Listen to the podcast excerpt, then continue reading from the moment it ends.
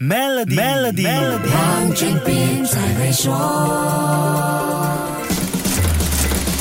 你好，我是黄俊斌。在二零二三年兔年，国内企业包括中小型企业，也要密切关注国际贸易的最新发展趋势，因为感觉远在天边的这些变化，随时都会影响你我的日常业务。东盟十国加中国、日本、韩国、印度、澳洲、纽西兰，一共十六个国家签订的区域全面经济伙伴关系协定 （RCEP） 在去年一月一号正式落实。这份巨大的自由贸易协定带来的影响，在中国防疫措施。逐步解封后，很可能会让中小企业加倍感受到压力。听听马来西亚中华总商会总裁政，也是中小企业组主任拿督孔令龙的解说。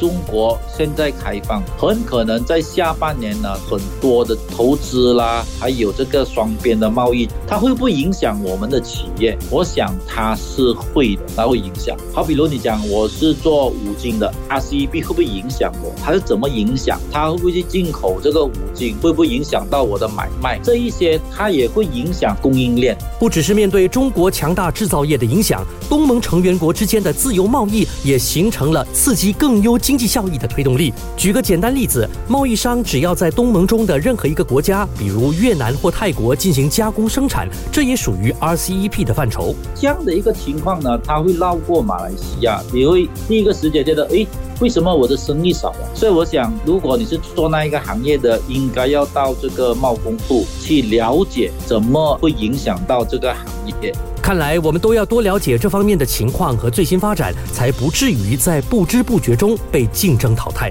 除了这一点，他也透露了区域内出现的资本流动，这些资本流动会对中小企业产生什么样的影响呢？下一集跟你说一说。守住 Melody，黄俊斌才会说。与获殊荣的财富伙伴 Maybank Premier 进行春节开运存款，可享受更高的年利率。详情浏览 Maybank Premier Wealth.com/rewards。